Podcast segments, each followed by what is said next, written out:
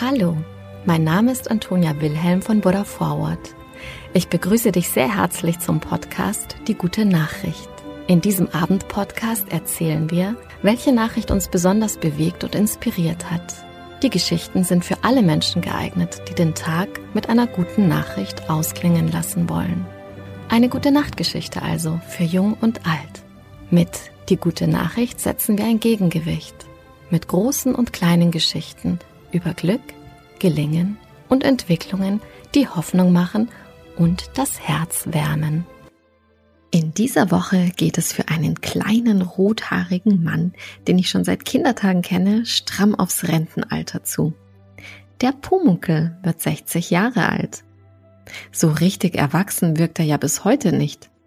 Altern Kobolde eigentlich? Haben sie überhaupt Geburtstag? Und wenn ja, wann?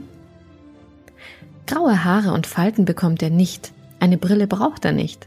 Auch wenn Pumuckel nun 60 wird, behält er rote Strubbelhaare und Kulleraugen. Dass Kobolde nicht altern, war schon für seine Erfinderin, die 2015 gestorbene Schriftstellerin Alice Kaut klar. Ihr Pumuckel werde immer rothaarig bleiben und an die Rente denke er auch nicht, weil er gar nicht wisse, was eine Rente ist, sagte sie einmal. Auch die bildnerische Schöpferin des kleinen Quälgeists, Barbara von Jonsson, sieht das so. Geister altern nicht, sie sind zeitlos. Am 21. Februar 1962 war Pumuckls Stimme erstmals zu hören. Damals erlebte der Kobold im Bayerischen Rundfunk seinen ersten Auftritt, als mit Spuk aus der Werkstatt das erste Pumuckel-Hörspiel im Radio lief. Wenige Jahre später folgten die Romane, in den 1980er Jahren die Fernsehserie und der erste Spielfilm. Auch in Frankreich, Spanien und sogar China wurde die Figur bekannt. Sichtbar wurde der Kobold erst 1963. Illustratorin von Jonsson hatte damals als Studentin an der Akademie für das grafische Gewerbe München den Pumuckel gezeichnet. Mit ihrer Idee gewann sie prompt einen Wettbewerb, den die Autorin Kaut für ihre bis dahin nur hörbare Figur ausgeschrieben hatte. Pumuckel selbst machte ganz andere Angaben in der Folge Pumuckel will Geburtstag haben aus dem Jahr 1970. Weil Meister Eder zum Geburtstag einen Kuchen bekommt, behauptet der eifersüchtige Nachfahre der Klabautermänner, er sei genau vor 70, 13 Jahren auf die Welt gekommen, auf einem Segelschiff während eines schlimmen Sturms. Interpretiert man 7013 in Anlehnung an französische Zählweisen als 83, wäre er heute, 52 Jahre später, nun schon 135 Jahre alt. Dem Kobold dürften dererlei Berechnungen aber wohl egal sein. Geburtstag ist ein schöner Tag. Ich jeden Tag Geburtstag mag, krähte er fröhlich. Das stimme auf eine Weise, meinte von Jonsson. Schließlich erlebe der Pumuckel jeden Tag überraschende Abenteuer. Und jedes Staunen fühle sich an wie eine neue Geburt. Seine ersten Worte sagt der unsichtbare Kobold in der Werkstatt von Schreinermeister Eder. Pumuckel neckt, Pumuckel versteckt, niemand entdeckt. Unnachahmlich gesprochen von Hans Klarin. Wie ein echter Klabautermann stammte auch der Schauspieler von der Küste und gab Pumuckel über Jahrzehnte seinen stimmlichen Charakter, aufgeregt kreischend, vergnügt krähend oder frech kichernd, auch mal ängstlich oder gar Tränen erstickt. Im Gegensatz dazu Meister Eder, gutmütig und manchmal grantelig, aber immer versöhnlich, erst gesprochen von Franz Fröhlich und Alfred Pongratz, später von Gustl Bayerhammer, der dann mit der TV-Serie zum Inbegriff des gütigen Schreiners wurde, der über die Späße und Gedichte seines Kobolds so herzlich lachen konnte.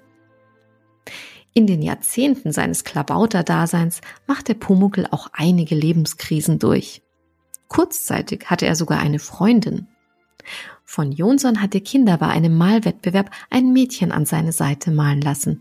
Zum Ärger von Kaut, die ihre Urheberrechte verletzt sah und vor Gericht zog. Das Münchner Landgericht gestand Pumuckel die Freundin am Ende zu, ebenso wie eine Hochzeit. Doch daraus wurde nichts. Pumuckel, damals im reifen Alter von Ende 40, blieb Single und von Jonsson und Kaut versöhnten sich. Vor ein paar Jahren, sozusagen in seinen 50ern, benahm sich Pumuckel kurzzeitig so wie manche Männer seines Alters. Diät und Muskelaufbau, Waschbrettbauch. 2015 hatte der Kosmos Verlag ein Buch mit einem sportlich dynamischen Pumuckel aufgelegt. Doch die Fans protestierten und Pumuckel durfte sein Bäuchlein behalten. Bis heute ist der Kobold beliebt. Erwachsene werden nostalgisch und Kinder lieben seine frechen Sprüche. Doch die Tatsache, dass der Kobold gerne Bier trinkt, stößt manchen sauer auf. Tatsächlich liebt Pumuckel neben Schokolade, Pudding und Wurst auch Bier und besitzt sogar einen Krug in Schnapsglasgröße, um mit Meister Eder anzustoßen.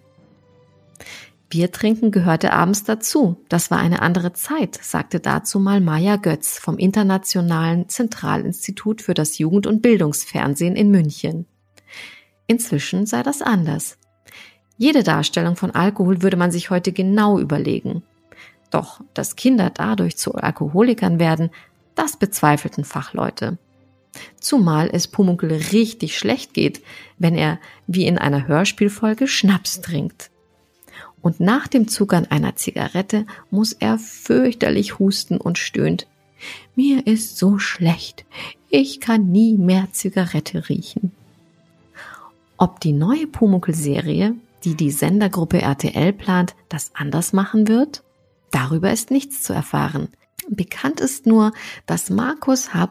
Rosenmüller Regie führen und im Frühjahr der Dreh der Produktionsfirmen Betafilm und Neue Super starten soll.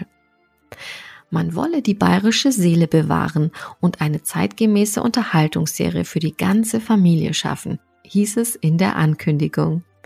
In Kommentaren zu dieser Nachricht im Internet waren sich Pumuckl-Fans aber einig. Es geht nix über das Original. Alles Gute zum 60. Geburtstag, lieber Pumuckel. Gute Nacht, schlaf gut und träum was Schönes.